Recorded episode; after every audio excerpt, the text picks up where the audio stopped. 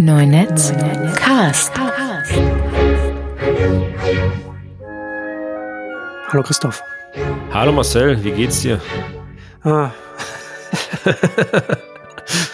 ich hatte, ich habe, ich habe, glaube ich, von, ich habe in der E-Mail habe ich es vorhin geschrieben, ne? So ein chaotischer Vormittag ist mir gewesen. Es ist ein, es ist, ja, es ändert ja alles, alles nicht. Es geht ja alles äh, der nahtlose Übergang von Corona in die Ferienzeit. Ähm. Naja, ja, und, und ja, ist ja auch kein Übergang, es ist ja eher alles noch zusätzlich. Ne? Also, ja. also so Pandemie wabert ja weiter in, im Alltag von uns allen und, und beschäftigt uns ja alle weiter. Und mit zwei kleinen Kindern wird es halt alles, es wird nicht, wird nicht langweilig auf jeden Fall. Das glaube ich. Ja. Viel zu tun. So oder so. Und ja, ich, ich hatte auch, ich hatte auch im, im Newsletter auch schon mal äh, jetzt auch im, jetzt, um, da für die Mitglieder auch darüber geschrieben, dass ich jetzt hoffe, dass das dann ein bisschen bisschen Normalität dann vielleicht auch irgendwann eintritt, so wenn der Große dann in, in, die, in die Schule kommt und so etwas. Wobei das vielleicht auch eher Wunschdenken ist, weil ob das dann mit Schule und dann im, im Herbst dann, wie das dann aussieht. Also das ist halt schon, ist schon ein Thema. Wir hatten ja eine große Ausgabe zur, zur Pandemie gemacht und äh, ich habe jetzt gestern oder vorgestern habe ich auch gesehen, da kamen jetzt so, die, so Wirtschaftsprognosen, dass jetzt die deutsche Wirtschaft jetzt doch noch weiter äh, sich abschwächt, als man das erst vermutet hat. Und äh, ja, also je nachdem, wie das, wie das weitergehen wird, das wird schon, das wird uns jetzt schon noch sehr, sehr lange an vielen Stellen beschäftigen. Das stimmt. Ich habe vor kurzem mal ein äh, Interview gemacht mit einem ähm, relativ großen deutschen ähm, Insolvenzberater, äh, ähm, hm. Insolvenzanwalt, okay. der dann auch gesagt hat, naja, momentan haben sie wenig zu tun, weil natürlich sozusagen ja äh, äh, sozusagen ein gewisser Schutz äh, irgendwie herrscht und es ja quasi kaum jemand in Insolvenz gehen musste, ja. wenn er nicht äh, unbedingt wollte. Aber er sagt auch, dass sie sich halt für den für den Herbst und und eben für das Jahresende ähm, darauf einstellen, dass da dann viel passieren wird und ähm, hm. ja, muss man, muss man abwarten. Also ist mit Sicherheit, glaube ich, auch noch nicht, ähm, auch noch nicht ausgestanden, auch wenn man ja das Gefühl hat, in Deutschland ist so das, das unmittelbare Infektionsgeschehen ja irgendwie ganz, ähm, ganz erfreulich und ähm, alle ähm, halten sich ja, soweit ich das sehen kann, auch noch relativ gut an die diversen Beschränkungen, aber in anderen Ländern äh, eskaliert es natürlich schon wieder total. Also wenn man sich eben zum Beispiel die USA und so weiter irgendwie anschaut. Und das, ähm, naja, das ist ja dann auch wird uns ja auch noch lange beschäftigen. Also es ja, hilft ja nichts, wenn man sagt, ach, in Deutschland sind die Fallzahlen irgendwie jetzt schon seit Wochen irgendwie niedrig und alles, ähm, alles super. Ja. Das, ähm, das alleine reicht ja auch noch nicht. Ja, weltweit sind ja die Fälle nach wie vor, als, äh, wenn, wenn man wenn man es zusammenzählt, immer noch weiter am Steigen. Und, und ja, die, und die Situation in, in USA und Großbritannien ist ja schon sehr, äh, jeweils sehr dramatisch. Und gerade USA, ähm, da ist ja kein Ende in Sicht, wo das, wo das hinführen äh, wird und äh, und die rasen da ja nicht nur auf eine Rezession, sondern auf eine richtige eine Depression zu. Und das ist ja für die Weltwirtschaft eine, eine, eine USA in einer Depression, das führt ja dann auch weltweit zu einer Rezession. Also, also wenn wir nur allein nur über, über den Wirtschaftsaspekt des Ganzen ja. ähm, reden, das wird, das wird sich dann ja noch hier auswirken. Und hierzulande, ja, mal gucken. Ne? Also so die, die ganze unsägliche Maskenpflichtdebatte, äh, die geht ja auch einfach nicht weg, weil es gibt ja dann immer noch äh, Leute, so, solche, also man muss ja wirklich sagen, so, solche Idioten, die einfach, für die einfach jedes Thema habe ich den Eindruck, einfach nur eine weitere Episode in ihrem persönlichen Debattierclub sind, so wo alles einfach nur eine Rhetorikübung ist und alles keine, keine äh, quasi Konsequenzen oder Bedeutung hat, was man in der Öffentlichkeit äh, äußert und, und auch keine, keine Fakten oder irgendetwas äh, eine Rolle spielt. Und, und das ist ja bei dem, bei dem Maskenthema genau das Gleiche, ne? dass er jetzt, also dass jetzt zu dem Zeitpunkt es immer noch Leute gibt, die ernsthaft öffentlich behaupten so, die, äh, oder darüber argumentieren, dass man, wenn fremde Menschen in einem geschlossenen Raum zusammenkommen, ob das jetzt ein, ob das jetzt äh, eine, Kirche ist oder ob das jetzt irgendein, irgendein Geschäft ist, da keine Maske zu tragen, zu dem aktuellen Zeitpunkt also völliger ja, ja. Irrsinn, anders kann man es einfach nicht beschreiben. Komplett, komplett absurd, ja, und ja, eben genauso tun, als wäre das immer noch nicht so richtig klar und, und ähm, also als wäre man immer noch so auf dem Stand von, keine Ahnung, irgendwie so Anfang März, als man ja viele Sachen wirklich noch nicht wusste ähm, und tatsächlich hm. noch, noch, ähm, noch vieles irgendwie äh, vage war und einfach, ja, das, was seitdem sich immer weiter rauskristallisiert hat, einfach komplett ignorieren, nämlich genau halt, wie du gesagt hast, dass sozusagen natürlich offenbar ähm, geschlossene Räume ein wichtiger Faktor irgendwie sind, ähm, dass eben Masken doch tatsächlich natürlich nie alles verhindern, aber doch ähm, eine deutliche, deutliche Reduzierung der, der Übertragung äh, bedeuten, vor allem wenn sie eben der ähm, der Infizierte ähm, trägt. Also dieses, dieser Gedanke eben sozusagen die anderen zu schützen, das ist irgendwie auch, scheint ja auch äh, eigentlich nicht schwer, aber trotzdem bei vielen Leuten irgendwie nicht anzukommen, die halt irgendwie sagen, so, ach, mir ist es egal, ich trage keine Maske, ich nehme das Risiko auf mich, wo man sagt so, naja, das ist ja genau der Punkt, dein Risiko erhöht sich ja nicht durch deine Maske, sondern äh, du erhöhst für alle anderen das Risiko, aber eben dieser, ja. dieser Gedanke, ähm, scheint ja auch irgendwie immer noch nicht vermittelt äh, zu sein an alle, auch nach irgendwie jetzt ja mittlerweile einem bald äh, ein halbes Jahr noch nicht ganz, aber über einem Vierteljahr. Ja, also bleibt bleibt auf alle Fälle noch noch spannend, keine keine Frage. Ja, spannend. Auf jeden Fall.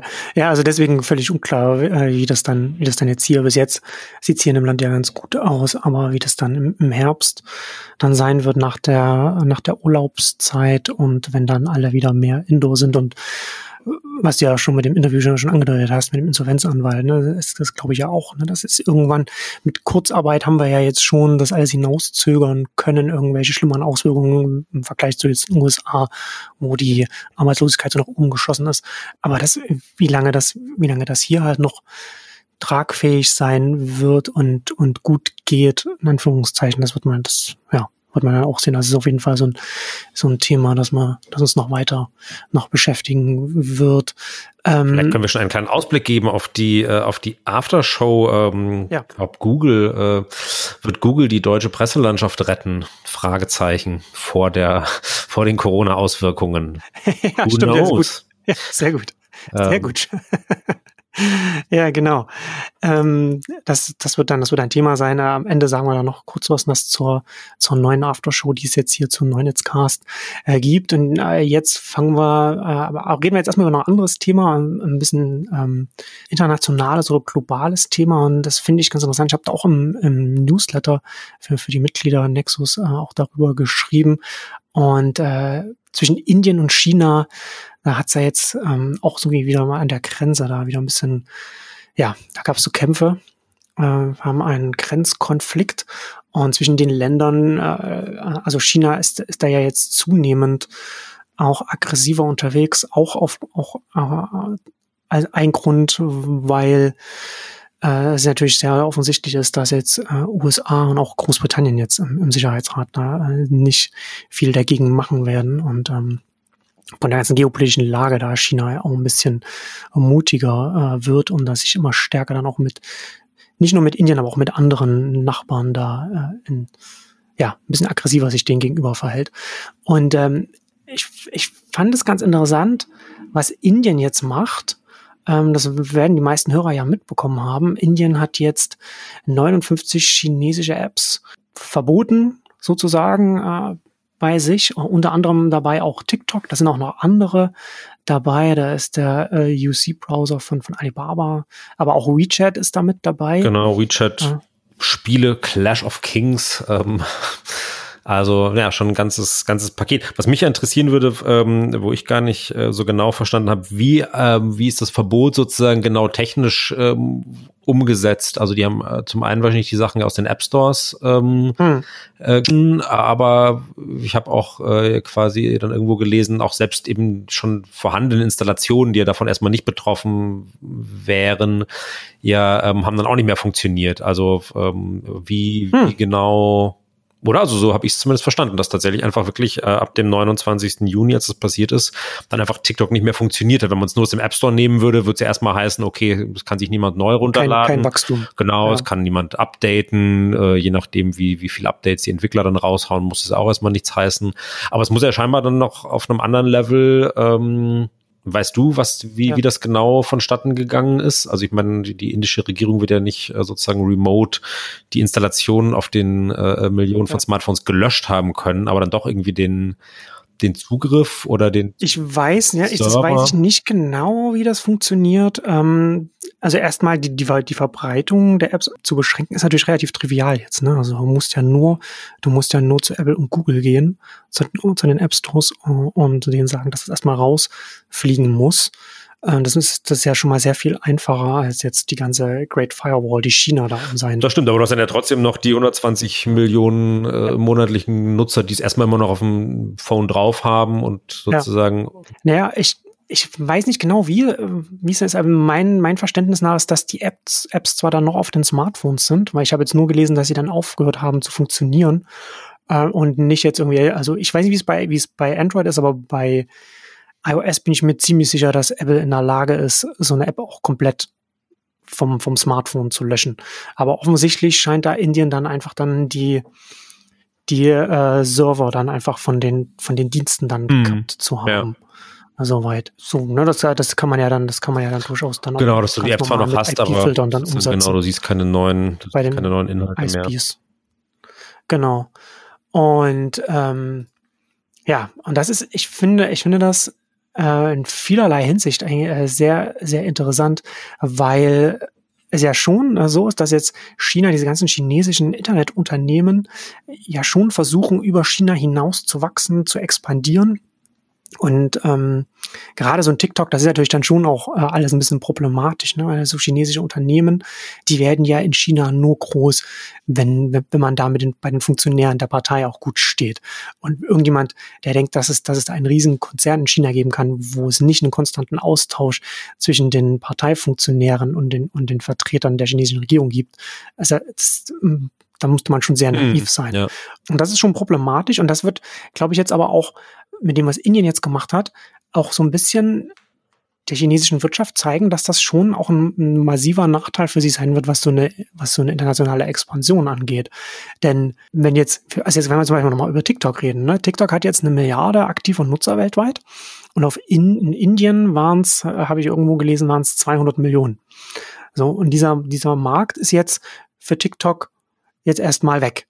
Und äh, Indien, ich habe da auch im, im, im Nexus News auch, auch drüber geschrieben, ne? Indien ist ja ist ein sehr attraktiver Markt für Online-Unternehmen weil die eine sehr gute Infrastruktur durch, durch die mobile Infrastruktur von Gio haben, was, was die da aufgebaut haben, mhm. digitale, wo man sehr günstig für sehr wenig Geld äh, viel Bandbreite für, für Smartphone dann also mobil bekommt. Genau, das fand ich tatsächlich ähm, ganz interessant, äh, Entschuldigung, ähm, dass das tatsächlich auch ein bisschen als der Erfolg ähm, von TikTok in Indien wird eben auch genauso erklärt, dass die genau zu einem Zeitpunkt gestartet sind, ähm, eben ich glaube Anfang 2017, wenn ich es richtig im Kopf habe, wo äh, Gio eben ähm, so ein ganz, äh, wohl eins der populärsten populärsten Datenpakete von einem Gigabyte pro Monat auf ein Gigabyte pro Tag quasi hm. äh, aufgepumpt hat. Also ähm, was sozusagen scheinbar das äh, ein bisschen so der, keine Ahnung, der, der Jedermann-Tarif in Indien irgendwie war. Und da hatten die Leute vorher eben halt ein Gigabyte pro Monat inklusive. Ähm, und das wurde dann 2017 ähm, wohl tatsächlich ähm,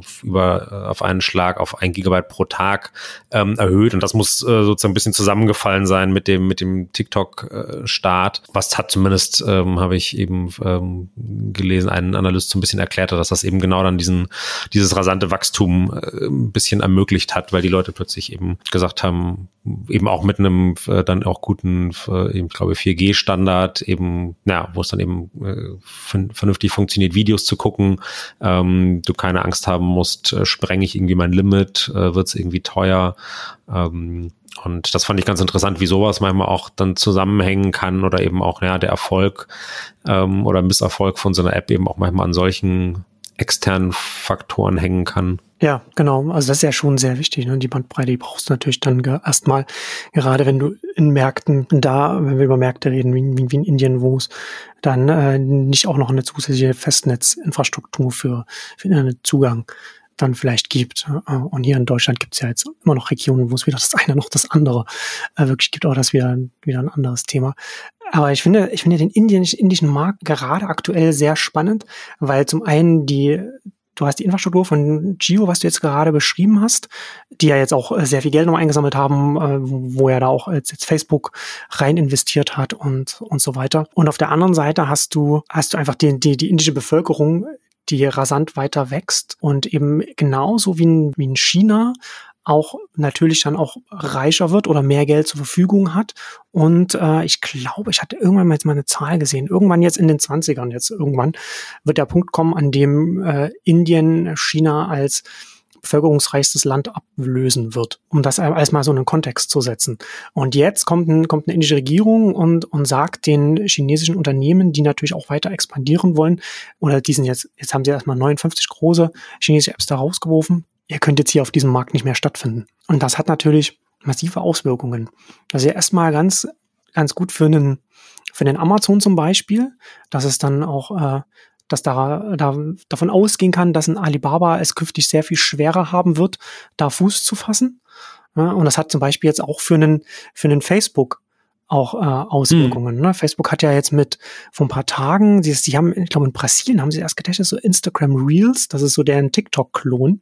Die hatten ja erst irgendeinen anderen, ich weiß gar nicht, wie der, wie der hieß. Irgend, ähm, Ach so, ja, den sie, glaube ich, jetzt auch. Irgendwas, ist so eine App, die sie jetzt wieder eingestellt Genau, genau, zugunsten von Reels, glaube ich, wieder sozusagen be begraben. Und, das, und, jetzt machen sie quasi das gleiche wie mit den Snapchat-Stories, ne, dass sie das halt auch in Instagram mit reinpacken. Mal gucken, ob das, ob das nochmal so funktionieren wird. Aber auf jeden Fall haben sie das erst in Brasilien getestet und bringen das jetzt, also entweder haben sie es angekündigt oder sie haben es jetzt schon in Indien gestartet. Und das ist ja, und das ist mir jetzt ähm, jetzt nochmal klar geworden, was das auch für ein, für ein TikTok, also gerade auch für den Social Network Markt bedeutet, wenn du davon ausgehst, dass Social Networks ja da ja immer auch eine globale, eine internationale Sache sind, ja, wo du dann halt alle Märkte dann einnehmen musst, weil eben auch ein Facebook, ein Instagram auch ja internationale und schon fast eine globale Sache sind. Also ein WeChat oder sowas ist ja schon nochmal ein WeChat sage ich, ein WhatsApp ist ja schon noch mal ein bisschen mehr abhängig, so von in manchen Märkten größer, in manchen Märkten kleiner. Aber äh, so ein Social Network, das jetzt nicht in einem, in einem indischen Markt stattfinden kann, das bedeutet ja schon auch, dass jetzt, dass jetzt zum Beispiel ein, ein Facebook mit einem Instagram Reels da eine Chance hat, etwas zu etablieren, das dann auch in andere Länder überspringen kann während jetzt ein TikTok ja schon relativ gut etabliert ist. Also ich finde das, also es macht das Ganze ähm, nochmal dieses ganze, dieses, dieses, das ist ja schon auch so ein Thema, mit dem ich mich auch äh, immer stärker jetzt seit einigen Monaten beschäftige, was es bedeutet, wenn die ähm, starken chinesischen Online-Unternehmen, Digitalunternehmen, wenn die anfangen ins Ausland zu gehen, also jetzt hier ein AliExpress mhm. von Alibaba, jetzt hier ja. nach, hier nach Deutschland, auch die chinesischen Autounternehmen und so weiter, wie stark kann das werden. Ne? Also China macht ja auch ganz viel so, so Belt and Road Initiative und Infrastrukturprojekte in, in Afrika und so weiter. Auch ja mit dem, immer mit dem Ziel, da, da eine Basis zu schaffen, auf der dann die chinesischen Unternehmen dann dahin expandieren können. Und wie kann das, wie kann das abgeschwächt werden? Und ich glaube, das sieht man schon in diesem, diesem Konflikt zwischen Indien und, und China. Egal wie mächtig und stark China jetzt schon ist und wie mächtig sie noch werden werden, da gibt es schon auch starke äh, Gegenströmungen und gerade auch so, so Zwischenbeziehungen. Ne? Also hast du, du hast jetzt, ich glaube nicht, dass China damit gerechnet hat, dass dieser, dieser Grenzkonflikt, bei dem auch die Armeen dann da aneinander geraten sind, man weiß ja von chinesischer Seite, weiß man nicht, was, welche Casualties sie hatten. Ich glaube von, Indien hat was gesagt von, glaube ich, so 20 Soldaten oder so. Also das, ist ja schon, schon eine, ernste Sache. Und dass sich das dann auf Wirtschaft überträgt und dass sich das dann auf, einen, auf die Digitalwirtschaft von China überträgt, das hat man, glaube ich, in China nicht damit gerechnet. Und ich habe auch gelesen, dass es natürlich etwas ist, da äh, bei dem Indien China einfach auch wehtun kann, ohne dass Indien sehr viel Gefahr eingeht selbst, weil China sehr viel nach Indien exportiert, aber Indien nichts oder wenig wiederum nach China exportiert, was wahrscheinlich auch wiederum mit der ganzen Protektionismus zu tun hat. Ne? Die sind ja sehr, die gucken ja sehr drauf, was man überhaupt zu, in China rein importieren kann. Und, äh, und das macht sie angreifbar. Und das finde ich eine sehr interessante Entwicklung gerade, die, die glaube ich, ganz, ganz viel Implikationen haben wird. Absolut. Wobei ich äh, fand es auch interessant, weil du gerade gesagt hast, sozusagen natürlich so Indien äh, schadet erstmal wenig. Ähm, natürlich ja. Ähm, was ich ja auch interessant finde, aber trotzdem hat äh, jetzt, wenn man sich wirklich mal nur auf TikTok äh, konzentriert und die anderen 58 Apps mal außen vor lässt, hat das natürlich zumindest für die indische Bevölkerung natürlich schon auch wiederum Auswirkungen. Also ich habe äh, ja, eben gelesen, dass glaube ich so äh, über eine Million äh, Content Creators auf TikTok allein in Indien mittlerweile unterwegs waren kann man nicht sagen, eine Million ist für Indien immer noch äh, äh sozusagen nicht, äh, nicht viel, aber es gibt eben dann doch ähm, Leute, die A, auf der äh, Creator-Seite ähm, damit mittlerweile Geld verdient haben und sozusagen eben äh, da Filme bereitgestellt haben, Influencer, ähm, was auch immer, denen plötzlich natürlich auch so über Nacht ähm, sozusagen das Einkommen ähm, kaputt gemacht worden ist, was natürlich auch immer eine klassische ähm, Warnung sein sollte für alle, die ihre Sachen auf, auf eben Plattformen stellen, die sie selber nicht kontrollieren. Also ist ja immer das, ähm, immer das Gleiche. Ähm, manchmal reicht ja schon, dass sich irgendein Algorithmus ändert und plötzlich äh, äh, werden die eigenen Videos oder was auch immer nicht mehr gut, gut gelistet. Also, naja, dieses ständige, dieses ständige Abhängigkeitsverhältnis von eben den, den ähm, Content-Erstellern von der jeweiligen Plattform, auf der sie sich ähm, auf die sie sich verlassen. Ähm, und zum anderen aber natürlich auch, dass es, wenn ich es richtig verstanden habe, in Indien auch tatsächlich ein, ein wichtiges äh, Medium für die Leute war. Also tatsächlich eben gerade in den ländlichen äh, Gebieten, ähm, dass das sozusagen so ein Stück weit auch ein, ein Fenster zum Rest äh, der Welt oder auch der, der, den, dem Rest des Kontinents und des Landes ähm, irgendwie war. Und von daher sind die schon ähm, auch hart, wenn dann erstmal das äh, quasi abgedreht wird, wie ich kann jetzt nicht einschätzen, wie groß und wie wichtig WeChat ähm, in Indien äh, war und was für einen Einfluss das äh, da sozusagen im, im täglichen Leben von den Leuten irgendwie hatte, wie viele Läden über Payments darüber angewiesen waren. Also es ist natürlich schon, dass man unter Umständen damit ein Stück weit eine gewisse Infrastruktur auch erstmal den Leuten wieder nimmt, was ja nicht heißt, dass es nicht auch Alternativen gibt. Also gerade bei, bei TikTok müssen natürlich dann auch mehr oder weniger über Nacht irgendwie äh, Dutzende von, von indischen äh, Copycats und Klonen irgendwie entstanden sein, die hm. sozusagen halt jetzt natürlich so ein Rennen gestartet haben, wer, äh, wer bietet jetzt genau eben diesen, diesen äh, Content Creators und, und den Nutzern, die plötzlich äh, nichts mehr zu gucken haben, wer bietet denen jetzt das neue, äh, eben vielleicht indische Zuhause, also klar, äh, Facebook ähm, ja, aber vielleicht äh, sozusagen hat auch da tatsächlich ein, ein indische, eine indische Plattform äh, eine Chance, zumindest ein paar Leute irgendwie abzugreifen, die sozusagen plötzlich ähm, irgendwie dastehen und, und ähm, die TikTok-App funktioniert nicht mehr. Also es ist schon ähm, interessant, was für Auswirkungen das auch ähm, im Land selber vielleicht ähm, eben hat.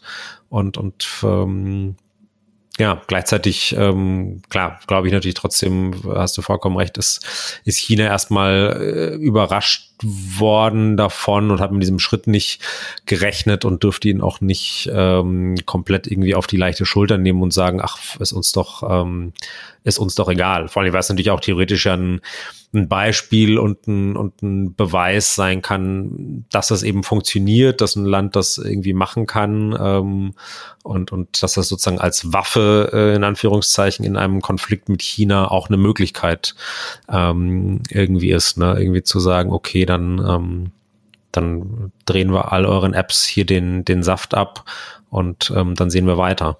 Ja, ja, absolut. Also das tut TikTok weh, jetzt die, die 200 Millionen aktiven Nutzer zu verlieren und auch die Leute, die dann was hochladen, du hast ja schon gesagt, eine, eine reichliche Million äh, in Indien, die dann da auch das professionell oder semi-professionell dann, dann gemacht haben. Und entsprechend die trifft es natürlich dann auch. Ne? Halt klar, dass es dann auch die Bevölkerung dann trifft, gerade wenn das schon bei so einem, bei so einem populären Dienst dann ansetzt. Ist aber dann auch interessant, ne? wenn du dir darüber nachdenkst, was das auch für die Zukunft heißt. Ne? Also selbst wenn jetzt in Indien sagt, okay, jetzt ähm, haben wir das alles wieder geklärt untereinander, äh, die Regierungen, und jetzt stellen wir das jetzt, jetzt machen wir das wieder rückgängig und jetzt ist TikTok wieder verfügbar, dann äh, wird diese Unsicherheit ja trotzdem weiter mitschwingen, was, was das Benutzen von chinesischen Angeboten angeht oder der Einsatz, ob das jetzt irgendwie ein, ein Influencer auf TikTok ist oder jemand, der, der da Videos macht und dann sein Geld damit verdient oder ob das jetzt irgendein ein Händler ist, der auf, auf eine Plattform, auf einen Marktplatz setzt, der vielleicht von einem chinesischen Unternehmen kommt oder sowas. Ne? Das ist das, ähm, ich glaube, dass man dann, ich glaube, dass das da auf, der, auf dem indischen Markt zumindest da äh, konkret dieser Schritt bedeuten wird, dass man künftig vorsichtiger ist, was diese äh, Zusammenarbeit mit chinesischen Diensten angeht oder was, was die eigene Zukunft da angeht und sehr viel mehr noch äh, darauf achtet, was man, was du ja schon sagst, ne, dass man, dass man sich nicht zu sehr abhängig macht und dass man immer schaut, so was, wie ist meine Exit Strategy, um es mal irgendwie so irgendwie äh, zu sagen. Ähm, und das ist schon, also ich glaube, dass das wird schon da auch so noch äh, noch mitschwingen und das ist ja auch etwas, was ja jetzt, äh, ich fand das ja, finde das sehr interessant. Ähm, muss mal kurz mal hier das mal ähm, noch mal raussuchen.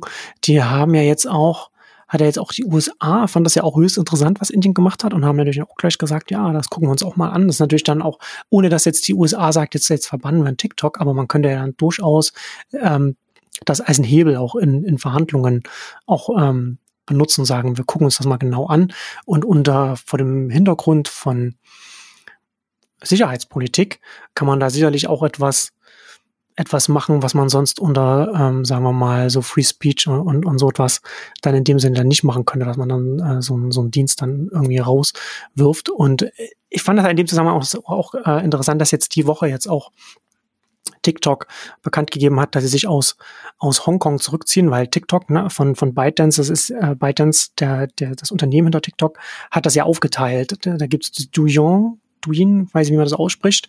Das ist die, das chinesische Pendant und TikTok ist für alles außerhalb von China. Und, ähm, und dass TikTok sich jetzt aus Hongkong zurückzieht, fand ich, hatte ich auf Twitter, hatte ich das schon geschrieben, fand ich so aus zwei Gründen äh, interessant, weil wenn man so ein bisschen so, was in Hongkong passiert, das äh, beobachtet, dann sagt TikTok oder das Unternehmen von TikTok, dass sie jetzt quasi anerkennen, dass Hongkong jetzt 100% China ist und dass TikTok, was für außerhalb von China ist, jetzt nicht mehr in Hongkong verfügbar mhm. sein kann. Also ich glaube nicht, glaube nicht, dass viele Hongkonger TikTok benutzt haben, ja, auch aus einfach aus, aus Datengründen. Und glaube ich auch, dass man bei TikTok sich wirklich Sorgen macht, was der Indienbahn, was das, was das für sie bedeuten kann und dann auch und deswegen auch versuchen, sich möglichst weit von diesem ganzen äh, Thema chinesische Politik, äh, Regierung und so weiter zu entfernen. Ne? Deswegen sagen sie auch, die sind ja auch ähm, um, diese, diese PR, wo sie sagen, dass sie das da wirklich wie eine, dass es da eine, eine, eine richtige Firewall gibt zwischen der TikTok-Operation und dem chinesischen Unternehmen und dass da keine Daten hin und her fließen, so etwas, was ja alles völliger Bullshit ist. Aber das sagen sie ja äh, und versuchen das ja auch so aufrechtzuerhalten. Und jetzt, ne, und jetzt hast, und jetzt hast du die USA, also Pompeo, der sagt, der das zumindest prüft, und ähm, ich hatte das ja bei mir auch schon äh, im, im Newsletter auch schon auch damit noch hingewiesen, was auch Erdogan in der Türkei sagt, ne? der, der auch genau in die Richtung halt guckt, wie er mit diesen ganzen Online-Angeboten, die ihn stören, da umgehen kann. Und das mit der Verbindung, was ich vorhin schon sagte, ne, du hast mit diesen, mit diesen App-Stores, hast du schon mal eine relativ leichte Möglichkeit, zumindest erstmal die Distribution und damit den, das Wachstum zu beenden.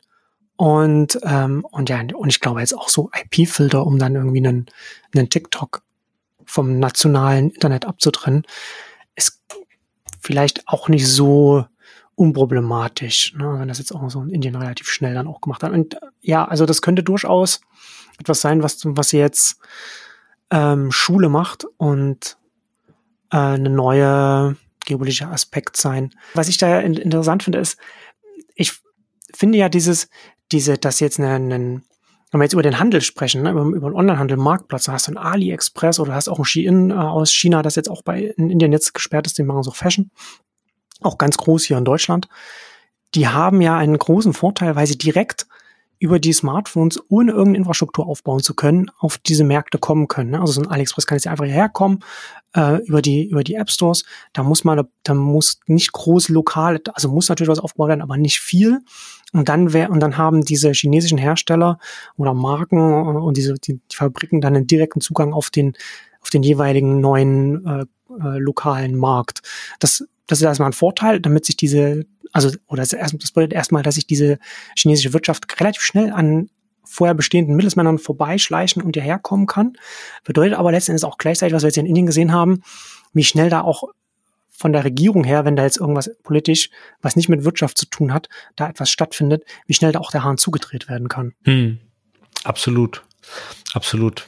Du hast gerade schon die App Stores hier als äh, sozusagen ähm, einen einfachen Weg, eben die Distribution äh, zu kontrollieren und zu steuern äh, genannt. Das ist glaube ich, das zweite große Thema, über das wir heute noch äh, sprechen wollten, nämlich die die Auseinandersetzung ähm, oder das kleine Scharmützel, nicht ganz so groß wie an der indisch-chinesischen Grenze, aber ähm, das kleine Scharmützel zwischen äh, Apple und äh, Hey oder äh, genauer gesagt Apple und Basecamp.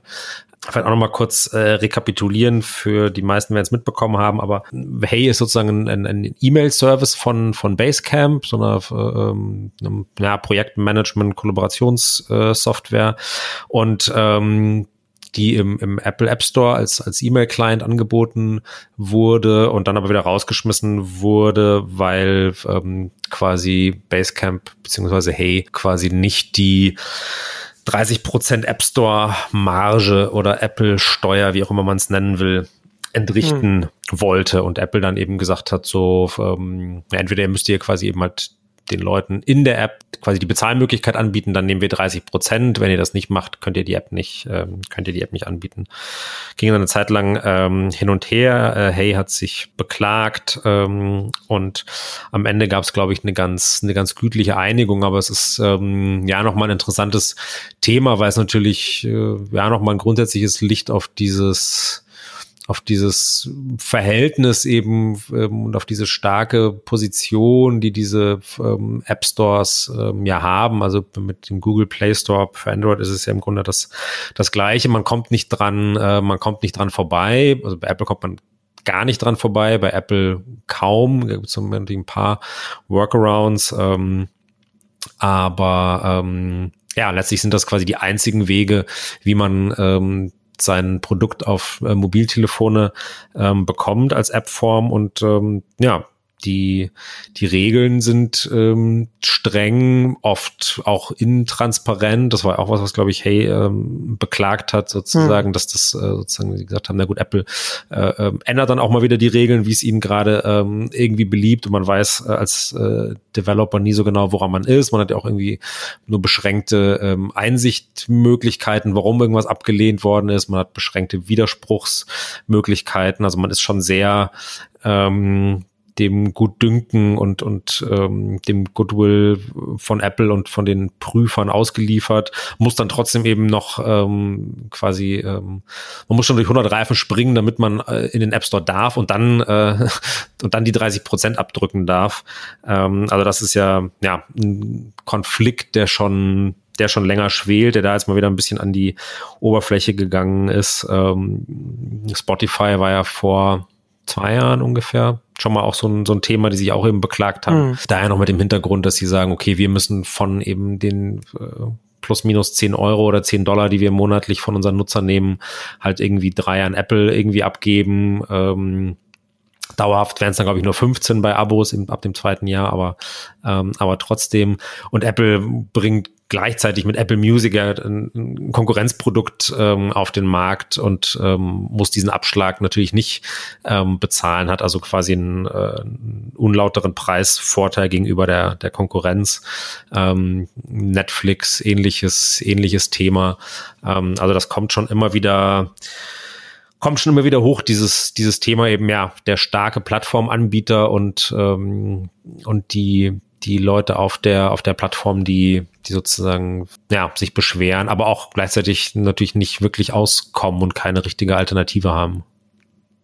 Ja, genau, da ist diese Ungleichheit hier, oder das Ungewicht, Gleichgewicht, das du dann da hast. Ne? Wir hatten in der äh, Neuescast 78 ähm, im letzten Herbst haben wir da rüber äh, über die Abhängigkeit der Apps von den App Stores gesprochen, da da auch noch im, im Rahmen auch mit Fortnite und deren Game Store und du hattest da ja auch in der Brand 1 ja auch darüber über das Thema da ausführlich geschrieben. Und es ist so ein, schon so ein Thema, das uns äh, nicht loslassen wird. Ne? Gerade jetzt hier bei, bei, bei Hey, ähm, da kommt ja noch einiges noch dazu. Ne? Also es ist ja nicht nur, dass du sagst, du hast jetzt irgendwie die, die, die, die 30 Prozent, die sie dann da, äh, die dann jetzt ein Apple haben will, nur dafür, dass dann die, die App dann da drin ist und dass du dann auch nicht irgendwo anders hingehen darfst. Und du hast ja vorhin jetzt auch eben schon Netflix angesprochen. Denn Netflix ist dann auch nochmal was anderes, ne? weil du hast, wenn, wenn äh, ein Unternehmen eine gewisse Größe erreicht hat, dann äh, dann reden dann die Manager dann direkt miteinander und dann kommt man irgendwie einen Handschlag auf eine, auf eine Lösung, die dann jetzt für kleinere äh, Developer einfach unerreichbar ist, die dann einfach äh, im, im App-Review dann einfach versanden und da hast auch nochmal so eine Ungleich, so ein Ungleichgewicht in der, äh, in der Branche dann oder in der, in der Wirtschaft dann einfach drin. Und ähm, oder auch, auch zwischen Apple und Amazon, ne? da gibt es natürlich dann auch so entsprechende entsprechende Deals. Äh, du kommst auf meine Plattform, ich komme auf deine Plattform und wir, wir klären das so und so mit Fire TV und so weiter. Mhm. Und dafür ja. kannst du dein Prime Video in meinem App Store und so drin haben und so weiter. Und, wenn wir, und ich will nicht die 30 Prozent von dir, die ich sonst von jedem nehme, der jetzt hier irgendeinen irgendein Video-Abo-Dienst dann äh, anbieten will und so weiter. Ne? Das, also das ist ja jetzt schon so etwas, wo dadurch, dass man an den App Stores eben nicht vorbeikommt, um auf, um auf den, auf den Smartphones zu sein, ist das schon so ein, so ein Thema, wo, wo ich mich schon auch frage, wie das auch besser reguliert werden kann, ohne dass man da jetzt irgendwie, ne, also Regulierung wird ja immer gleich, ja, als zerschlagen. Und das ist ja dann auch nicht, das, das führt ja auch äh, nicht zu einer Lösung, sondern muss man da schon irgendwie eine, über eine smartere Regulierung da nachdenken. Denn gerade so eine, hey, ist ja, ich fand das ja interessant, was die dann ne, nochmal dazu geschrieben haben, dass es ja gar nicht darum um die Höhe geht, die 30 Prozent geht, sondern darum, was das auch für dich als Entwickler bedeutet, wenn du jetzt zum Beispiel auf den, den, den plattformeigenen in der Purchase Vorgang setzen musst, dann äh, läuft der Zahlvorgang über die Plattform, also bei, bei Apple, über Apple halt, über, über, über das, über die, über iOS. Und das bedeutet, wenn du ein Dienst bist, der nicht nur im Apple-Ökosystem stattfindet, sondern auch auf Windows und, und Android zum Beispiel, dass du dann schon kein einheitliches Backend mehr haben kannst, weil dieses, die, dieses Apple, dieser Apple-Bezahlvorgang natürlich nicht auf einem Android und einem Windows verfügbar ist oder du das zumindest da nicht einsetzt. Und das bringt für dich als, als vielleicht auch als ein kleiner Anbieter einen äh, enormen Zuwachs an Komplexität, was wiederum auch zu einer Hürde führt, überhaupt etwas anzubieten, was du dann plattformunabhängig dann anbietest. Ne? Mhm. Ich kann mir durchaus vorstellen, dass das, dass das auch dazu führt, dass Entwickler, die vielleicht auf Apple angefangen haben und sich überlegen, hm, ich könnte das, was ich hier mache, auch noch auf Android anbieten. Was müsste ich denn da machen? Und dann schaut man sich das an und, denkt, und dann stellt man fest, oh, das ist ja im Backend, das ist ja nicht nur die App-Entwicklung, sondern dann im Backend habe ich dann sozusagen zwei Bezahlsysteme unabhängig voneinander. Und da kommt, da hängt ja noch ganz, da kommt ja noch ganz viel mehr dran, ne? was auch Hey gesagt hat. Was, was, was ist denn dann zum Beispiel mit den, mit Nutzern, die auf ein iPhone haben, ein Nutzer hat ein iPhone, kauft darüber den Account und wechselt dann aber zu Android. Wie überträgst du den denn? Wie mhm. überträgst du denn da diese, dieses, das, na, also du, äh, natürlich kann man für alles auch eine Lösung finden, aber ich glaube, der Hauptpunkt hier ist, dass äh, dadurch, dass diese Plattform diese ganzen vertikalen Funktionen den, den Entwicklern aufzwingt, sie äh, die Komplexität erhöht, da vielleicht die Plattform zu wechseln für die Nutzer und für die, für, für die, für die äh, Entwickler, für die Anbieter überhaupt auch die ganze Komplexität erhöht, mehrere Plattformen zu unterstützen, die nicht von diesem einen Unternehmen kommen. Und das hat schon, das ist, das hat, das sind eher unsichtbare Folgen, negative Folgen, aber ich glaube, dass die schon massiv sind. Und das ist, und das ist auch so ein Punkt, wenn du diese, diesen, diesen Plattformwechsel und diese plattformübergreifende Art erschwerst, erschwerst du ja auch den, den, den, die Konkurrenz zwischen den Plattformen selbst. Und das ist natürlich auch im Sinne von einem Apple oder wäre auch im Sinne von einem Google so etwas genauso zu machen für Android, ne? Entwickler auf Android zu halten und nicht plattformübergreifend etwas anzubieten. Und genau so etwas ist, glaube ich, was, wo sich Regulierungsbehörden Gedanken machen müssen, äh, wie man das, wie man das reguliert, wie man das smart reguliert, damit so etwas minimiert wird, damit das, äh, damit das eben nicht passiert.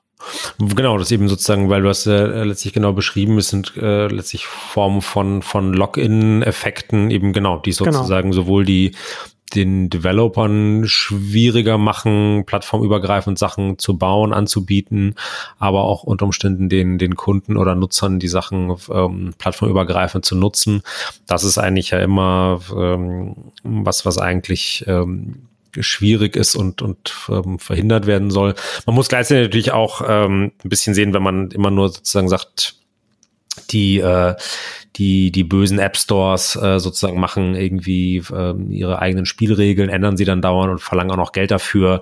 Ähm, das tun sie auch nicht nur für, äh, für nichts, sondern es ist natürlich ja auch, ähm, sie bieten ja schon auch einen massiven, äh, eine massive Dienstleistung ähm, an und machen es natürlich erstmal auch ähm, wirklich viel, viel einfacher, ähm, Software bereitzustellen, ähm, abzurechnen, ähm, das ganze äh, Update-Wesen, sage ich mal, durchzuführen. Also das ähm, darf man bei all dem ja auch nicht, ähm, auch nicht vergessen, dass es schon ähm, jetzt für eben auch vielleicht sogar gerade wirklich ganz kleine App-Entwickler, One-Man-Teams, ähm, mhm. wo das früher schwierig bis unmöglich gewesen wäre, zu sagen, ich, ich programmiere was, stelle das dann auf eine Webseite, biete es da zum Download an, ähm, für ja, eben genau. natürlich unzählige verschiedene. Vor den App Stores musstest du ja dann, äh, musstest du dann viele Abendessen mit Managern von einem Telekom oder einem Vodafone oder so machen, damit du dann irgendwie dein, die dir davon überzeugen konntest, dass dein Angebot dann da irgendwie auf den, auf den Telefonen da landet. Also es ist ja ein ganz anderes, eine ganz andere Welt gewesen genau. im Gegensatz zu diesen zentralen Distributionsplattformen. Was ja oft dazu geführt hat, dass, dass die, dass das schrottige Sachen oder dass eben Sachen vielleicht auf den Telefon gelandet sind, eben von Firmen ja, ja. halt sozusagen das größte, ähm, um jetzt im Bild zu bleiben, das größte Abendessensbudget hatten, ähm, aber nicht ja. unbedingt ähm, eben die besten oder nutzerfreundlichsten äh, Dinge. Und da muss man sagen, hat natürlich äh, dieses System App Store, ähm, eben auch jetzt explizit auch mit Google Play Store ähm, inbegriffen, natürlich schon für ganz neue Möglichkeiten gesorgt, dass wirklich mhm. ähm, Leute eben wirklich mit, mit kleinem Aufwand, einer guten Idee und einer guten App ähm, einen riesigen globalen Markt erreichen und, und ähm, sozusagen ein komplettes Backend in Sachen eben ähm, Abrechnung, ähm, Update-Management, äh, Sicherheit äh, und so weiter zur Verfügung gestellt bekommen haben. Und das ist ja sozusagen, oder so argumentieren eben natürlich Apple und Google, das ist ja die Dienstleistung, die sie sich mit dem, mit diesen 30 äh, Dauer 15 Prozent äh, bezahlen lassen. Ähm, das kann man natürlich ein Stück weit auch, ähm, auch nachvollziehen und verstehen. Eben, wie gesagt, manchmal wird es dann eben äh, ein bisschen absurd. Also gerade bei dieser Hey-Debatte sind ja auch noch mal so, dann eben so sehr arbiträre Regelungen irgendwie rausgekommen, ne? dass eben Apple ja irgendwie einerseits sagt, ja, es gibt einen Unterschied zwischen Consumer-Apps und Business-Apps und, und Basecamp ist eben eine Business-App, aber Hey war dann, wurde dann, glaube ich, als E-Mail-Client wieder doch als Consumer-App irgendwie eingestuft, hm. was natürlich auch schon so eine komische äh, eine Unterscheidung ist, die in dieser, in dieser Welt irgendwie auch kaum noch funktioniert. Oder es gibt natürlich Fälle, in denen es vielleicht funktioniert, dass man sagen kann, okay, Netflix ist eher ein Consumer-Produkt und, und ähm, aber es gibt eben eine riesige Grauzone und riesig viele Dinge, die beides irgendwie sind und, und ähm, das, ähm, das macht es dann schon mal ja irgendwie seltsam, wenn man so das Gefühl hat, ja, da müssen dann so, so Regeln durchgezogen werden, egal ob sie, ähm, ob sie Sinn machen oder nicht. Und ähm, deswegen hat dann, glaube ich, auch, äh, um sozusagen die, die Geschichte dann irgendwie zu Ende zu führen, man hat sich ja dann ähm, geeinigt, Apple, Apple hat ähm, sozusagen ähm, nachgegeben und hat auf der ähm, WWDC, also auf der großen Entwicklerkonferenz, die dieses Mal zum ersten Mal auch virtuell stattgefunden hat, was auch ganz spannend war, hat eben da diesen Disput zwar nicht äh, beim Namen genannt, aber hat sozusagen äh, Veränderungen und Verbesserungen in diesem App Store Plattformmanagement angekündigt, hat also versprochen, dass es mehr Transparenz geben wird, ähm, eben bessere ähm, Widerspruchs- und Einspruchsregelungen für Entwickler, ähm, also quasi Entscheidungen äh, anfechten zu können, glaube ich, auch damit einhergehend eben detaillierter gesagt zu bekommen, was das Problem ist. Also oft wurde, glaube ich, wenn ich es richtig verstanden habe, einfach nur quasi eben, nee, App wird abgelehnt oder dieses Update ist nicht äh, konform und dann äh, mussten die Entwickler sozusagen ein bisschen äh, selber raten, woran es äh, liegen könnte. Ähm, also da sozusagen ein bisschen ähm, ist, hat Apple zumindest angekündigt ähm, und zugesagt, auf die Entwickler ähm, zuzugehen, was glaube ich auch tatsächlich ganz, ganz sinnvoll ist, weil ähm, es ist ja eine Sache, ob man eben sagen kann, naja, wir sind aber nun mal in dieser mächtigen Position so, äh, wir können das halt nun mal machen, könnt ihr äh, toben, wie ihr wollt und euch anstellen, wie ihr wollt. Oder ob man sich dann eben als, als Firma ähm, im Klaren ist, naja, wir profitieren ja aber auch schon davon, wenn wir einen, einen gewissen Goodwill bei diesen Entwicklern, die ja letztlich auch unser, unser Kapital sind. Also wenn die nicht nur bei uns sind, weil sie müssen, sondern vielleicht auch, weil sie wollen, weil wir ihnen sozusagen ein, ein, hm. eine gute Plattform äh, irgendwie bieten. Das ist ja letztlich äh, immer ein bisschen das nachhaltigere Geschäft, als wenn man einfach ähm, sich darauf ausruht, dass man sozusagen diesen Zwang ausüben kann, weil es eben in Klammern noch keine Alternative gibt, ähm, klar, das funktioniert, aber nachhaltiger ist es natürlich, wenn man irgendwie sagt, wir tun alles dafür, dass, ähm, dass beide Kundengruppen, also eben der Nutzer ähm, der die App runterlädt, ähm, aber eben auch der Entwickler, der sie bereitstellt, die ja in dem Fall dann beide ähm, sozusagen Nutzer und Kunden von Apple sind, dass die beide ähm, zufrieden sind und beide ähm, sozusagen keinen Grund haben, sich nach was anderem umzuschauen.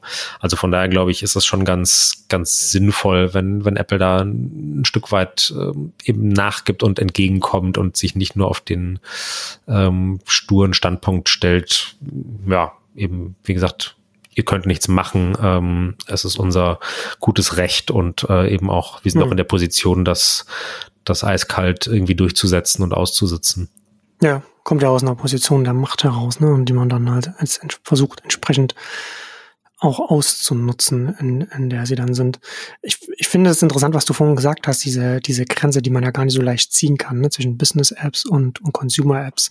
Die gleiche App äh, oder, oder die, die Funktionalität, die eine App anbietet, kann ja genauso gut in dem B2B-Bereich als auch für einen Konsumenten auch äh, genutzt werden können. Und da versuchen hier Apple natürlich irgendwie sie, sie müssen natürlich alle, alle Nutzungsszenarien abdecken, ne? wo, sie, wo, wo es halt gerade, wenn, wenn du über B2B redest, dann heißt das ja, das Unternehmen bezahlt für die ganzen Nutzer, die das dann runterladen. Die können nicht jeder einzeln dann mit ihren Accounts dann äh, das bezahlen, sondern das wird ja dann zentral dann geregelt und so ein, so ein Nutzungsszenario muss Apple natürlich abdenken, damit ihre, ihre Smartphones, ihre iPhones dann entsprechend dann auch in dem Kontext dann auch genutzt werden können mit den Apps.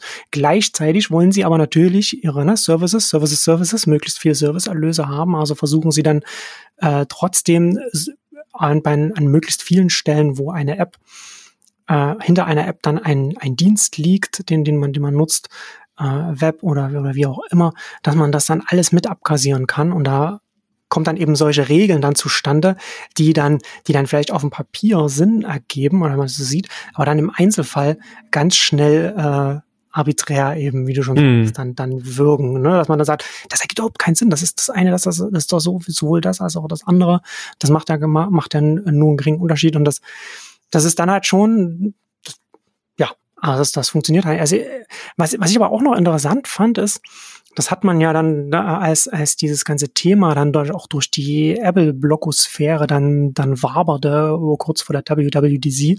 Da hat man dann, man hat es bei John Gruber, bei Darren Fireball gelesen, man hat es auch bei Ben Thompson of Strategy gelesen, die dann von ganz vielen Entwicklern angeschrieben wurden, die dann auch gesagt haben, die, die, die, die auch die Geschichten, das ist ja aber alles nur off the record. Ne? Und, und, und Thompson hat auch, hat er auch dazu aufgerufen, dass man sich bei ihm melden soll. Und er hat gesagt, das ging von ganz klein, von Einmann-Unternehmen bis hin zu den größten Unternehmen der Welt. Also keine Ahnung, weiß, weiß ich nicht, ob das dann die Coca-Cola-App oder so, was da dabei ist, keine Ahnung, da, von, von, von wem er da redet. Aber, ne, aber, das, aber das Interessante fand ich da auch nochmal, ne, wenn du wieder zur Macht zurückkommst.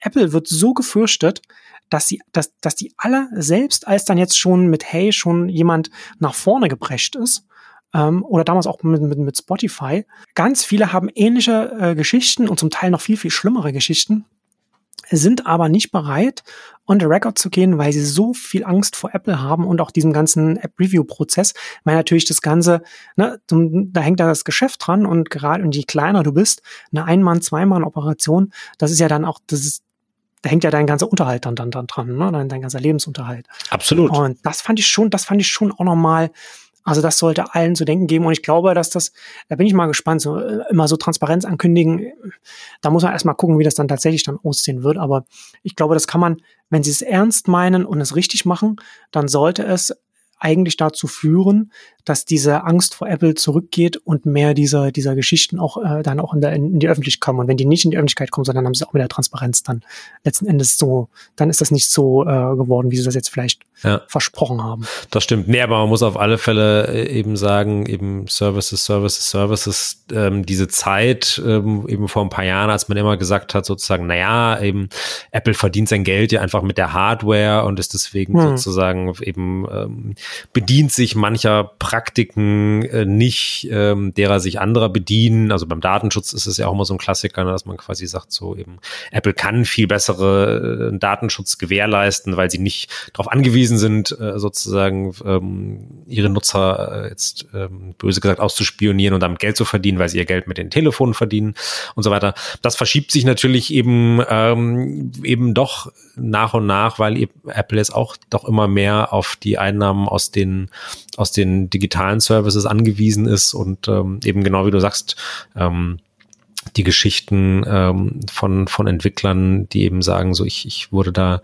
ähm, dann eben auch äh, in diesen 30 Prozent Ding reingezwungen werden, werden wohl immer mehr. Es gab noch eine zweite, glaube ich, auch äh, eben ähnlich äh, arbiträre Unterscheidung, also nicht nur dieses Business- und Consumer-App, sondern dann gab es, glaube ich, auch noch so eine, oder gibt es immer noch ähm, so diesen Status, äh, dass eine App, wenn sie so als Reader-App ähm, qualifiziert wird, also sprich, ich glaube, das war auch noch eine Zeit lang eben, oder wie als auch Netflix irgendwie funktioniert, also sprich, du kannst über diese App nicht nichts abschließen, aber eben ein, wenn du ein, schon ein Konto hast, kannst du irgendwie Inhalte über diese Reader-App sozusagen angucken. Also hat jetzt nichts mit Lesen zu tun, sondern eher mit so Darstellungs-App.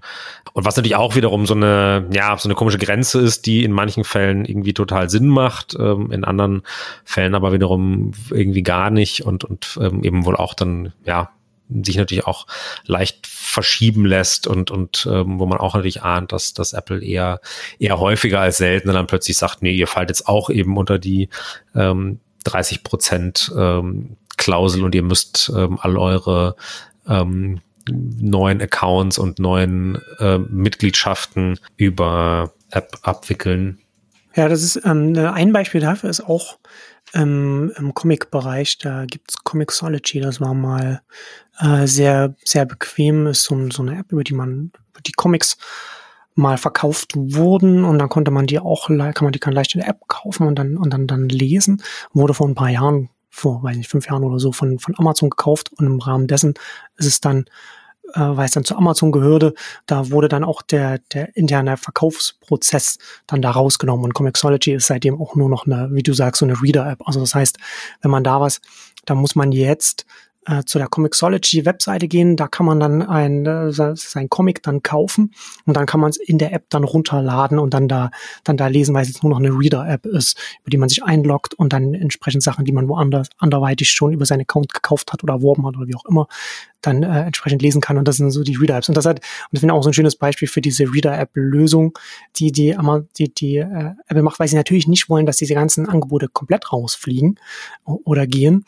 Aber das führt natürlich auch dazu, dass, dass du natürlich dann eine sehr viel schlechtere äh, Experience als Nutzer dann hast für diese Angebote. Und was ein anderes, was ein, an, vielleicht zum Abschluss noch, ich hatte dann aber auch im, im Newsletter über AnyList geschrieben, die wir hier, meine Frau und ich, jetzt auch schon seit ein paar Jahren als Einkaufslisten-App benutzen. Auch ziemlich zufrieden damit, ganz, ganz gut. Auch äh, die hat ja auch so diese, diese, diese Einkaufslisten-Apps haben jetzt alle, haben ja alle diese Funktion, dass man auch ähm, Rezepte äh, speichern kann und dass man dann auch, und ich weiß gar nicht, ob viele andere das auch haben, aber bei AnyList kann man auch äh, richtig ein, ein Mealplan machen, also dass man so die Gerichte plant, äh, in den Kalender und so etwas. Und ich habe mich immer gefragt, was, wer, wer macht denn sowas? Wo würde man das machen? Und jetzt weiß ich, wann man es machen, wenn man macht das, wenn, wenn Pandemie ist und man mit den Kindern zu Hause sitzt. ähm, und dann auch so ein bisschen, na, ist ja immer auch ein bisschen so, überhaupt zu wissen, was haben denn die Kinder die ganze Woche gegessen? So, oder was können wir denn machen? Also, ist ja dann alles, alles nur noch ein, ein verschwommener Nebel, die letzten, die letzten Tage ist ja alles dann gleich gewesen. Für da war es ganz, ganz praktisch auf jeden Fall, dass diese Funktion dann, dann zu haben und nutzen zu können. Ähm, aber wie dem auch sei, die haben auch einen interessanten äh, Blogpost geschrieben, bei dem ich, als ich den gelesen habe, auch sofort an die ganze Hey-Geschichte denken musste, über die wir jetzt hier reden.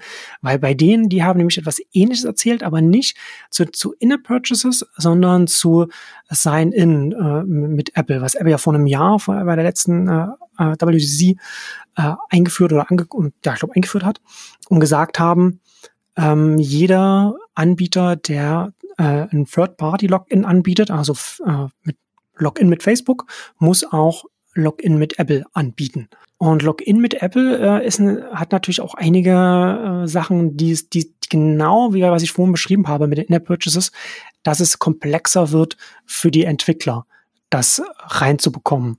Und ähm, ich also was ich bei den bei der Endliste interessant finde, ist also Apple äh, Sie müssen ja theoretisch, müssen Sie aber, wenn Sie so etwas machen wollen, müssen Sie natürlich auch anbieten, dass man auch auf Android sich äh, einloggen kann, so dass ein Nutzer, so dass wenn du jetzt, du bist jetzt ein Entwickler, du hast eine App und die App ist jetzt auf, ist auf iOS und auf Android verfügbar und wenn sich jetzt ein Nutzer auf iOS mit Apple einloggt, dann willst du als Entwickler natürlich sicherstellen, dass der gleiche Nutzer sich mit seinem Account auch auf einem Android, wenn er zum Beispiel hat ein iPhone hat, ein Android-Tablet zum Beispiel, dass er sich da auch hm. einloggen kann. Klar Also muss, müssen sie da verfügbar sein. Und ich fand es ganz interessant, dass, die, dass Alice dann geschrieben hat, dass es keine Dokumentation gibt für die, für die Android-Integration. Ja, so, ja, so. Also das sagt ja dann auch schon alles aus. Ne? Also ja, theoretisch, ja, das gibt's. Find it out. Find it out for yourself. Ihr müsst einfach mal, weiß ich nicht, den Source Code oder irgendwas genau. oder, oder vielleicht auch mal auf, auf, auf gut Glück. Googles, Googles halt mal oder fragt mal, fragt mal im Freundeskreis. Reverse Engineering. Ja, ne, also das, das fand ich auch nochmal ganz, ganz, ganz interessant. Und das hat, und sie haben halt noch verschiedene andere Beispiele äh, genannt, was, was es, was es dann problematisch macht, wenn man mit, mit äh, Apple Sign-In dann auch vielleicht auf halt mal E-Mail setzt, wenn, wenn dann der, der Nutzer, die Nutzerin dann auch die, die eigene E-Mail-Adresse nicht weiß, weil dann äh, automatisch generierte E-Mail-Adresse genutzt wird ähm, und man aber dann die E-Mail-Adresse braucht, weil man kollaborative Funktionen hat und dann natürlich dann wissen muss, wie, wie, wie der Account dann quasi benannt ist, ne, um, um dann die Accounts miteinander verbinden zu können als Nutzer. Also ganz viel Komplexität dann dann auch mit reinkommt, die vielleicht so gar nicht von Apple so bedacht war. Ähm, aber interessant fand ich in dem Zusammenhang, dass AnyList dann eben entschieden hat, äh, zu sagen, oh nee, wir, wir machen das nicht. Und weil aber die Regel ist, dass dass du, wenn du ein Facebook-Login anbietest, musst du auch ein Apple-Login anbieten, sie deswegen auch Facebook rausnehmen. Und sie haben bei Facebook sowieso nur, Facebook ist ja auch ein bisschen problematisch, ne? da hast du eine Login-SDK, wo dann auch wieder Daten zu Facebook zurückgehen und so weiter. Also das äh, tut denen jetzt nicht weh, wie sie gesagt haben. Mhm. Aber äh, ich finde es ganz interessant, weil ich glaube nämlich, dass diese Komplexität, die dann, die dann jetzt für, für, für kleinere Entwickler dann hinzukommt, noch deswegen nicht dazu führen wird, dass jetzt ein Apple-Login so, ein so ein Riesenerfolg wird, aber dass ein Effekt davon sein wird, dass die Facebook-Logins zumindest von, von, von, von den Apps, die auch auf iOS vertreten sind, ähm, jetzt weiter zurückgehen werden. Hm, dass es wieder weniger werden, ja. Das ist, dass sie einfach wieder mehr das ganz klassische ist, hier anmelden mit E-Mail und eigenem mhm. eben Passwort für diese App, was ja auch hm, absolut ähm, okay ist und, und ähm, letztlich ja auch eigentlich sozusagen das so ist, wie es äh, sein soll, auch wenn ich jetzt wahrscheinlich wie ein, wie ein sehr alter Mann irgendwie klinge, aber so, ich wollte schon gerade sagen, ähm, war natürlich genau dieses, ähm, dieses äh, eben hier mit Facebook anmelden, hier mit Google anmelden, ähm, eh irgendwie schwierig, weil man tatsächlich immer das Gefühl hatte, so äh, will ich eigentlich, will ich eigentlich nicht. Äh, eben mit Apple anmelden ist natürlich dann wirklich so komplett vom Nutzer her gedacht, eben auch wieder mit dieser Möglichkeit eben sozusagen, ja, melde mich an, aber eben teile meine E-Mail E-Mail-Adresse nicht mit dem App-Anbieter, ähm, ist für den Nutzer natürlich super, weil es wiederum eine, eine gewisse zusätzliche Privatsphäre, Datenschutz-Layer irgendwie reinbringt. Ähm, aber eben natürlich auch für den Entwickler halt wieder schlecht, weil es ja dann endgültig die Möglichkeit kappt, mit den äh, Kunden und Nutzern in, äh, in Kontakt zu treten. Ja. Ne? Und, und ähm, Genau. Als nochmal anderes Beispiel, aber letztlich zum also über ähnliches Phänomen, ähm, ja wiederum auch der Grund ist, warum, warum die New York Times jetzt ja wohl bei Apple News ähm, wieder aussteigt, weil sie eben auch sagen, so, naja, es ist, ähm, es verträgt sich nicht mit unserem, mit unserem Ziel, eben äh, zu jedem unserer Abonnenten, Kunden, Leser, Nutzer ähm, eben einen, einen direkten, unmittelbaren Kontakt ähm, zu haben und, und ähm, sozusagen diese, diese Mittelmann-Rolle verträgt sich eben damit nicht und, und das ähm, ja, könnte natürlich auch theoretisch für viele,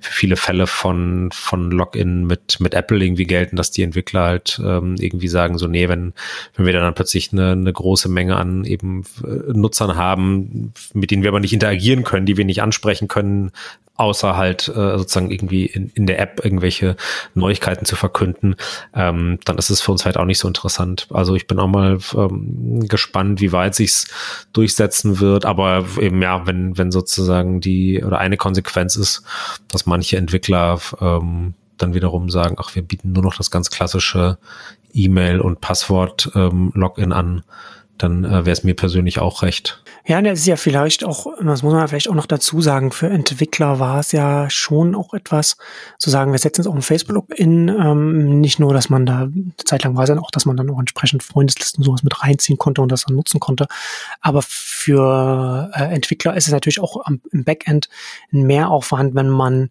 wenn man den ganzen, das ganze Login-Prozess auch noch äh, übernimmt. Ne? Also was, was so Passwortmanagement angeht, entsprechende Sicherheit dann auch sicherzustellen. Das ist ja nicht, das, das muss man ja natürlich auch erstmal äh, leisten können. Ich weiß nicht, wie jetzt mittlerweile heutzutage die Frameworks sind. Es gibt wahrscheinlich mittlerweile einiges, was man da auch off the shelf dann äh, nutzen kann. Und, und also davon gehe ich jetzt mal aus, so genau weiß ich das nicht. Aber das war zumindest lange Zeit auch so ein Grund zu sagen, man nimmt den Facebook-Login, man hat dann SDK, man hat eine Turnkey-Solution, bei der man sich dann eben nicht mehr Gedanken machen muss über die Sicherheit der Nutzer, weil die Sicherheit dann einfach bei Facebook liegt oder Facebooks Verantwortung dann ist. Wie auch immer man das jetzt, wie auch immer man jetzt Facebook einschätzt, ne, das ist dann einfach so die Überlegung, ich, ich will mir diese, ich will mir diese Verantwortung in diesen Aufwand jetzt nicht antun.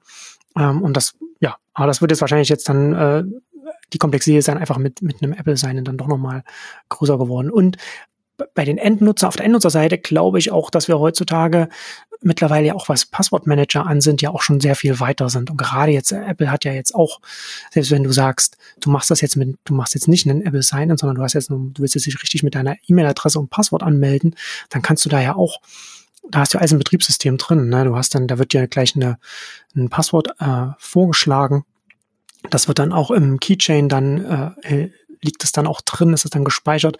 Du musst ja das nicht, das kann man ja auch niemandem erzählen. Ich habe vor 15 Jahren oder so, als, als, als die ganze, diese ganze Web 2.0 Welle anfing, habe ich da, irgendwann habe ich dann angefangen, ich hatte dann äh, mehrere A4 Seiten, wo ich mir die, äh, wo ich mir meine meine äh, Passwörter aufgeschrieben habe. Wir hatten ja damals keine Pass Passwortmanager oder irgend sowas. Wir hatten ja nichts. Irgendwo was, irgendwas musste man ja Wir hatten nur die Post-its.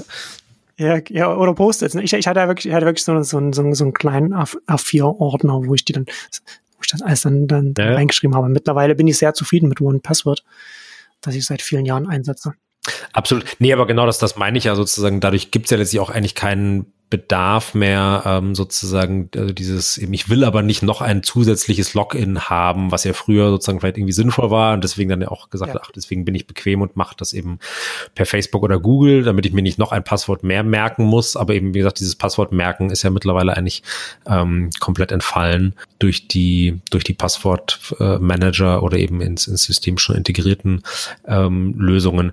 Deswegen also wie gesagt ich nutze jetzt tatsächlich dieses äh, Login mit Apple irgendwie wenn ich vielleicht tatsächlich irgendwie dann eben auch dann wiederum noch diese, diese anonyme Funktion nutzen will, dass ich wirklich sage, okay, nee, die sollen von mir irgendwie gar nichts äh, wissen, hm. meine E-Mail-Adresse, dann mache ich vielleicht irgendwie das, aber ansonsten ähm, ist mir ähm, auch jetzt gar nicht so sehr, weil ich dann irgendwie auch noch sage, ich muss das noch auf irgendwelchen Android-Geräten äh, nutzen oder aber sozusagen so dieses, ähm, nee, ich habe es dann in meiner eigenen ähm, Keychain in meinem Passwortmanager irgendwie drin, ist mir tatsächlich dann so die, die liebste, die liebste Lösung. Aber jeder Jack ist anders. Genau. und, und, damit kommen wir auch zum Ende unserer, unserer heutigen Ausgabe und der, des, des öffentlichen Teils. Wir haben sie auch schon angekündigt. Es gibt jetzt ganz neu, machen wir jetzt eine Aftershow. Äh, neuen Netzcast Encore habe ich das mal genannt, so eine Zugabe für die Nexus-Mitglieder, die wir jetzt hier im Anschluss gleich aufnehmen werden. Und da, da werde ich dir nochmal, ich werde, werde dir mal ein kleines Update zu meinem, zu meiner aktuellen Tastatursituation geben. Ich bin mich hier umzingelt von Tastaturen quasi, die sich bei mir hier überall in meinem kleinen Arbeitsbereich stapeln. Vielleicht kurz zu Leute, die die iPad-Ausgabe damals gehört haben. Äh, ich benutze kein, keine Bridge-Tastatur mehr. Das war eine ziemliche Katastrophe, die ich da erlebt habe. Aber wir wollen in der, in der, in der Aftershow jetzt wollen, wollen wir jetzt äh, als kurzen Ausblick, wollen wir über äh, Google und die Presse reden. Ähm, mal gucken, ob wir es kurz halten können. Mal sehen. Und natürlich über deine Tastatur, das, die, das Tastaturmeer, das dich umgibt. Aber ähm, genau, das hören Abonnenten äh, in der Zugabe. Ähm, ein Grund mehr, Nexus-Abonnent, Abonnentin zu werden.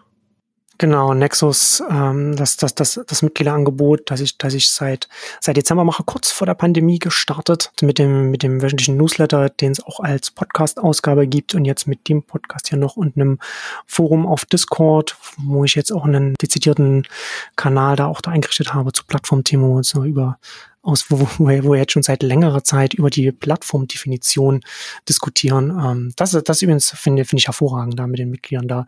Das hilft mir äh, ganz viele Gedanken, äh, weil, weißt du, wenn du so mit, mit Leuten auf einem hohen Niveau äh, diskutierst über so etwas, das hilft ja, äh, also mir zumindest hilft das sehr gut, das war meine, meine Gedanken zu sortieren und äh, zu versuchen, so präzise wie möglich das auszudrücken, was ich mir schon gedacht habe und das dann, also das sozusagen das alles nochmal in Form zu bringen, was man so schon denkt und dann einfach nochmal, da kommt man selbst äh, sehr gut weiter, wenn man auf einem hohen Niveau über so ein Thema diskutieren kann. Absolut, nee, glaube ich, glaube ich sofort und ist ja, glaube ich, auch eine gute Crowd, die sich da mittlerweile so versammelt hat und die dann, ja, wo man eben genau durch so gemeinsames Nachdenken vielleicht auch Dinge noch äh, irgendwie präzisiert oder vielleicht Widersprüche irgendwie findet und dann irgendwie gemeinsam hm.